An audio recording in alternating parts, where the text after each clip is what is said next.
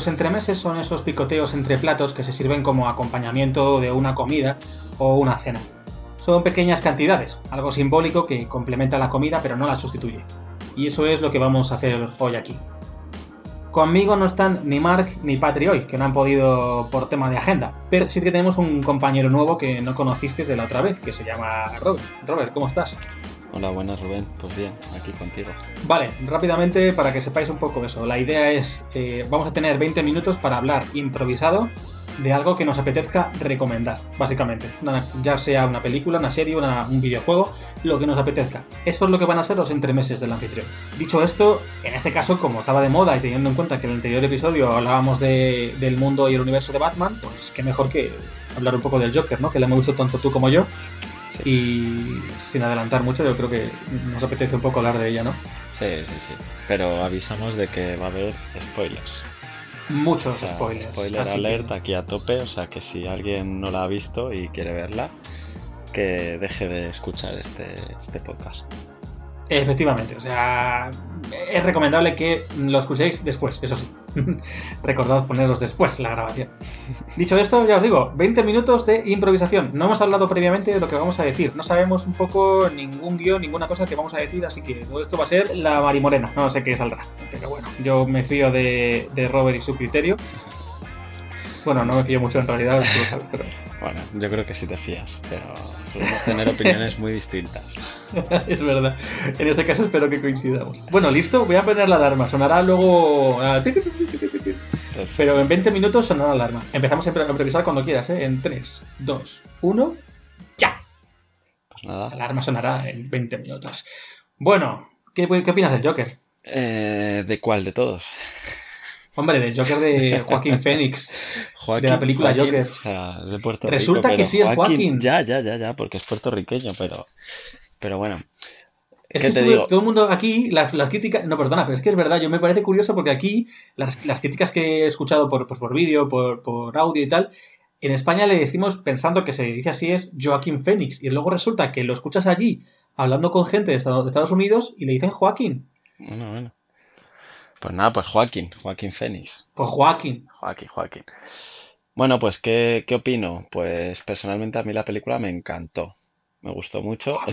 llevaba un hype muy, muy alto y cuando, cuando suelo ir así a ver una película, luego siempre te decepciona un poco, ¿no? Pero, pero a mí me encantó, cumplió con las expectativas. Además me pareció diferente al resto de Jokers que hemos visto. Traía otro enfoque y otra dinámica, otro estilo y eh, me gustó mucho. Por eso, por eso digo que en mi opinión, eh, no sé, lo, primero, el primer error es compararlo con el resto de, Jokers. No se debe. Porque está ambientado en otro, en otro mundo, en otros escenarios, cuenta otra historia y para mí no es comparable. No sé para ti. No, pero bueno, es que ah, es que es complicado porque sí es verdad que para mí coge trazas de historias como lo de la broma asesina, que es lo que más se le, puede, se le puede parecer, un pasado traumático o algo que le hace que haga clic en su cabeza y se vuelva un poco majareta. Pero es que la vida traumática que meten aquí a este tío es mucho más chunga. Primero que en realidad, si te paras a pensarlo, con eso de que descubres que, es, que es adoptado, eh, no sabemos ni siquiera si se llama Fleck o cómo narices se llama, o quién es el padre o la madre o qué. Mm. O sea, el tema de los orígenes eh, anónimos o, desconocidos del Joker que está en el cómic, para mí eso se mantiene, aunque no sea la intención real del director y tal, pero... Sí, sí, sí, sí, sí, se mantiene, pero a lo que me estaba refiriendo es que todos tenemos en la imagen como referencia el Joker de, de y, y, para mí es un papel muy distinto, porque ese, ese papel está ambientado en el universo de Batman, con Batman, eh, acción, lucha y, demás. Y, pues sí, de, ese estilo, pues podemos decir que Heath es el mejor. Pero aquí estamos hablando de que, son los orígenes, como bien decías tú, de dónde cojan eh, los, los, orígenes o en qué se basen, pues bueno, es más, es más relativo, pero, pero a mí me gusta mucho, pues una película eh, lenta, eh, te lo explican todo muy detenidamente, vemos a, a una persona que a pesar, porque a mí me dio esa impresión que, que, a pesar de todos los problemas mentales que tiene, de la vida, de cómo le trata, él intenta eh, corregir y rectificar su vida, ¿no? Y ir por el buen camino. él quiere ser humorista, él, él cuida de su madre, no sé, y, luego vas viendo a medida que avanza la película cómo se le va torciendo todo, cómo el sistema deja de, ayudarle, se le enfrenta, la historia con la madre, todo, y, incluso te hace empatizar con él, que quizá eso es lo que menos le esté gustando a la gente, ¿no?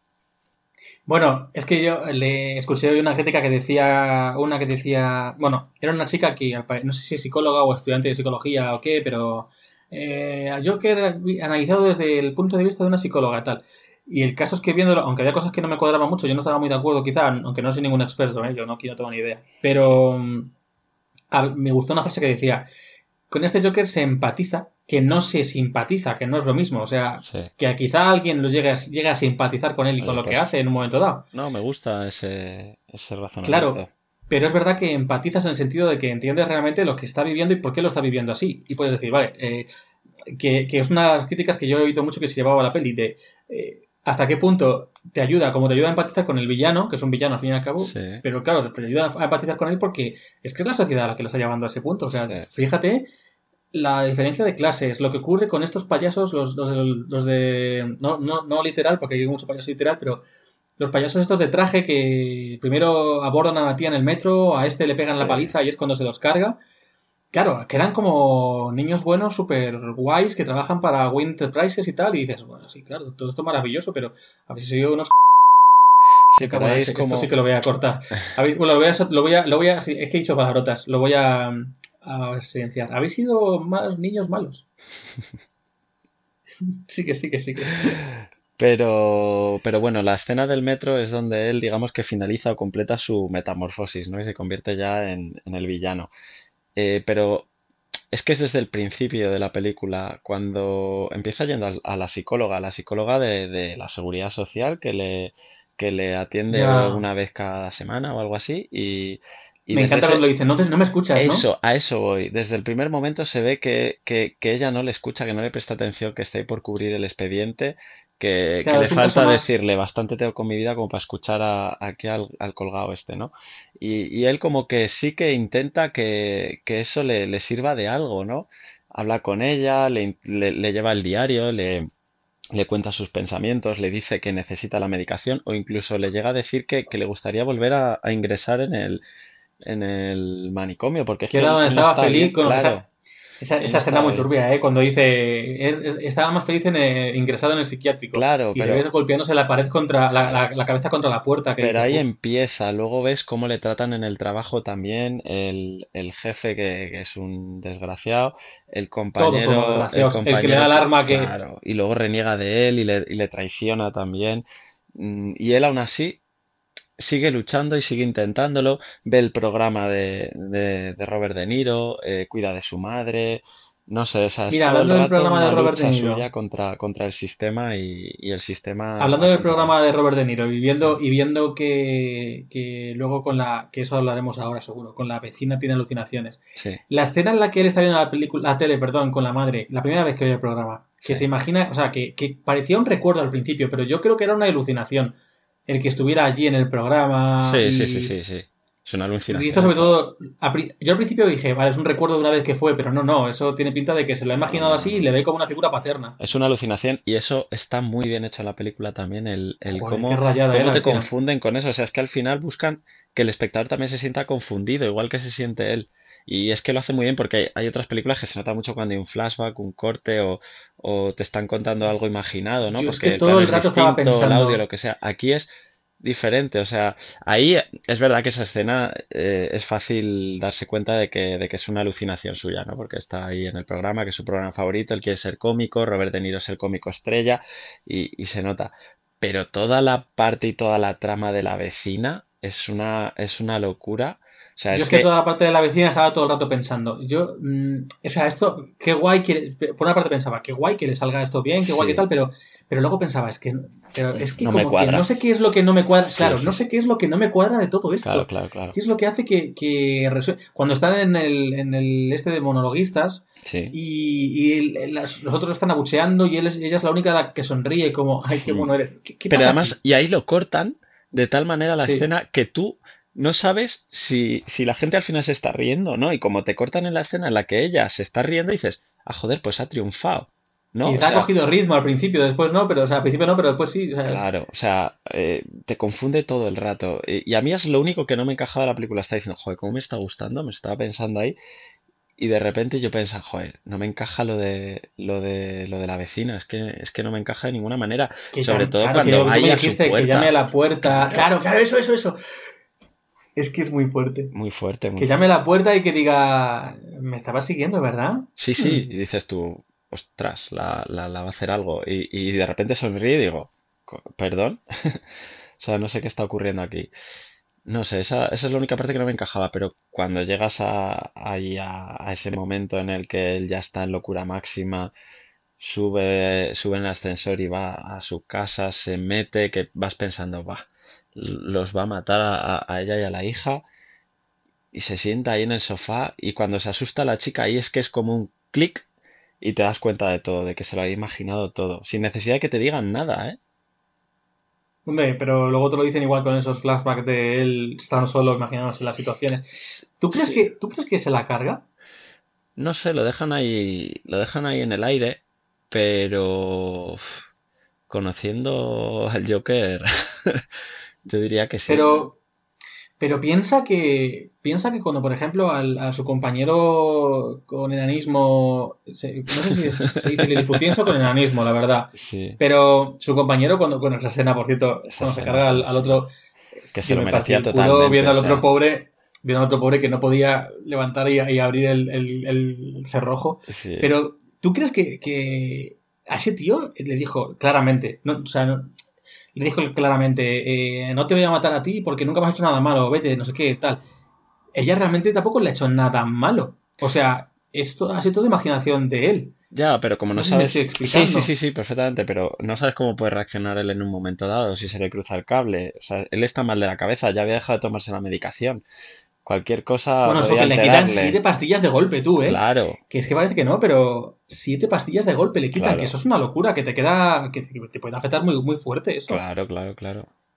A mí, ves, ahí lo que eh, sí, no, sí que puede ser que no cuadrase mucho. Él en ese momento estaba en su casa cuando la escena del, enano y el otro estaba en su casa tranquilamente maquillándose para ir al programa de, de De Niro y aparecen los dos, esa escena ahí en la que parece que van interesados a por él y, y en realidad lo único que quiere saber el otro si, si le va a delatar por lo del arma y tal. Y se lo carga y deja ir al, al, enano, que el enano no vaya y le delate. ¿No te parece, no te chirrió a ti eso un poco? Yo creo que le da igual que le delaten. O sea, tú piensas que él iba a ir al programa de Robert De Niro, es que no me acuerdo el personaje cómo se llamaba. Iba a ir al programa de este. Yo creo que en parte con la idea de suicidarse él. Por eso hay esa escena tan turbia de cuando estaba ensayando en el sofá que yo cuando eh, en el programa en sí lo estaba contando pensaba que, él iba a jugar con suicidarse, quizá, o lo que sea. Y no, resulta que, al final cuando ve que le humillan en la tele, él va por él a saco, o sea, él va por el Robert De Niro. Sí, pero que como cambia el chip también, porque él iba al programa eh, dispuesto a suicidarse y tal, pero también para disfrutar del, del, show porque le gusta mucho el programa, pero cambia el chip durante el programa cuando le, cuando le humillan, como decías tú, porque además recuerda eh, que sacó sus imágenes, que ahí es cuando ves que cuando fue a hacer el monólogo en el que él cree que la chica se ríe, se da cuenta de que, de que no, de que le estaban utilizando y que se estaban cachondeando de él, ¿no? Entonces ahí es donde dice, sí, pues, pues te vas a enterar y hace ahí ese, esa proclama ahí contra la sociedad actual y Wayne y demás y, y se venga y se venga y le mata. Pero es lo que te digo, si, si él, él bueno, no recuerdo bien cuando, cuando van los dos a la casa y se carga al, grande y deja ir al enano, ¿no les dice que iba a ir al show por la noche? Sí, porque le preguntaron si iba a ir a la manifestación de, los payasos y él dijo que no, que él iba a ir al programa y se estaba maquillando. Claro, ¿y no te parece raro ahí que no le, que no le delate el otro y vayan a por él? Porque además ya le estaban buscando los dos policías. Es que yo creo que sí que le delata, porque después de eso él sale ya vestido como el Joker de la peli esta, en la escena de la, de la canción de la escalera, bailando. Y justo después aparecen los polis arriba. Sí. o sea que quizás sí. que sí que la ha delatado. Puede ser. Y ahora que has dicho lo de la canción, mmm, una de mis partes favoritas, la banda sonora. O sea. Vale, pero perdona, esa canción, no sé si sabes, que esto lo cuento, es que te digo que yo me he comido un montón de información durante estos días. Esa canción resulta, la de Rock and Roll Part 2, no me acuerdo cómo se llama el grupo o el tío o lo que sea, el cantante Esa canción desde el 2006, creo recordarla, o 16 o 2006, 2006 creo. Empezaron a retirarla de todos los lados, dejaron, era una canción que no, la, la, ponían muchas veces en pelis y series. Y la empezaron a quitar en todos los lados porque resulta que el cantante había sido acusado en varias ocasiones de pederastía contra niñas. Y le, han, y le condenaron, cuando lo condenaron ya oficialmente, ¿Mm? empezaron a quitarla. Y el uso de esa canción ha sido también muy, también muy polémica junto con otras tantas cosas. Porque tienen que darle royalties ahora al tío ese que está en la cárcel. Sí, sí, sí, claro. Muy bueno, tío. Yo más que eso me refería a la parte de, de, que pongan a Francina. Sí, That's Life. Sí. Es que es una de mis canciones preferidas y ya solo la escena en la que en la que él la oye por la tele y solo se oye la melodía que no que no cantan y se pone a bailar con la madre ahí y tal, ya me encantó, pero al final de la película que te la ponen la canción completa, brutal. Además es que encaja perfectamente la canción, ¿sabes? Sí, han cogido. Es verdad que la letra se quitan el primer, el primer párrafo, estribillo, estrofa, perdón. Quitan la primera estrofa, pero a partir de la segunda encaja perfecto. con lo de. Bueno, sí, si la has visto te acuerdas de la letra. pero brutal, brutal, brutal. Toda la parte de la transformación de cómo llega hasta Joker y tal, es que me parece una pasada. Y. Es que, no sé, es que me, me, abrumó, tío. Yo vi la película esta y me abrumó. Y me, lo pasé tan mal bueno, la parte de, los abusos sexuales cuando es niño. La parte claro, ahí te iba a ir yo con, la madre, ¿eh? con la madre. la madre, la, madre. Buah, tío, es que está enferma. No, tampoco puedes culparla, pero. Bueno. Pero como la. De hecho, yo pensé. Al, principio dije, la madre, qué asco de tía de personaje, pero luego piensas, la tía también está enferma.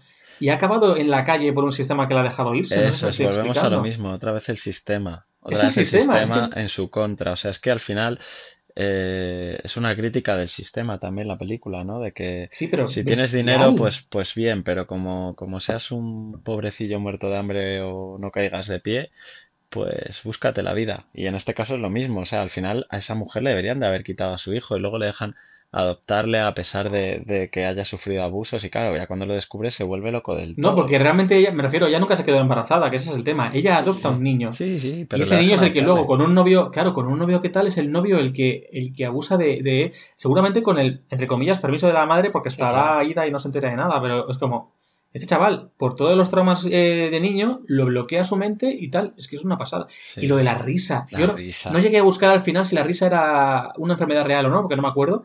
Pero, pero me parece brutal cómo, cómo, la risa, según el momento en el que esté, de cómo va evolucionando esa risa, de, una risa de dolor, de un dolor que te quedas angustiado cuando se ríe, a cómo es una risa que al final él mismo realmente se ríe disfrutando de lo que está haciendo y lo que deja de hacer. Sí, sí, sí. Es como que se, se acepta a sí mismo, ¿no? Dice, así soy yo y, así me voy a mostrar al mundo, ¿no? Pero, pero es verdad que sobre todo al principio o en la escena del tren o eh, en, el, en el monólogo se le ve agobiado y que se, se ve que se ríe sufriendo, ¿sabes? Entonces me ponía los pelos de punta. Es que es horrible esa risa, tío, es horrible. Pero... O cuando finge que se ríe, cuando la broma, de, cuando el otro da alarma que gusto después sale de allí y finge que se ríe y luego corta la risa tan de golpe que dices, quiere, quiere encajar, quiere es que me da tanta pena y al mismo tiempo me da tanto repelús. Es como, uff, no sé qué pensar. Es que me ha parecido brutal cómo te remueve por dentro. Por eso es muy bipolar la película, es que es muy psicológica, es, es lo que tiene que ser, es el Joker. Te están, te están, te están destripando al personaje, o sea, te lo están hoy, mostrando. Hoy leí una crítica que decían que estaba muy sobrevalorada la película, que no tenía tanta capa, tanta profundidad, y yo pensando, bueno, a ver, es la opinión de cada uno, ¿sabes? Que, pero a mí me parece que está súper bien, no sé, no sé. ¿Era una crítica de un periódico de, de, tirada nacional? No, no, no, era una página web, era ah, una página web. Es que el otro día que algo, que...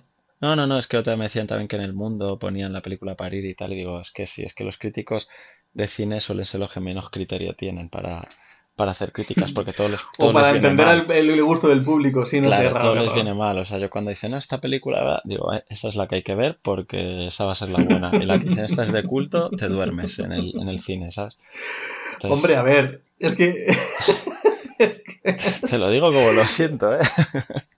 A ver, que tampoco vamos a echar por tierra el, trabajo de, de críticos, pero es verdad que Ojo, cuidado, eh, que es complicado, es complicado. Hombre, yo no digo que sea fácil, ¿no? Pero ¿por qué, porque un señor diga que a él no le ha gustado la película y lo escriba en un periódico ya, no tiene que gustarme a mí, ¿no? sí, sí, como que tiene que ser que sentar cátedra ya y es como mi crítica es claro. un sentido, no sé qué, nah, no sé, no, es muy catedrático de cine o algo y, su opinión valiese más que la, de, que la del resto, ¿sabes?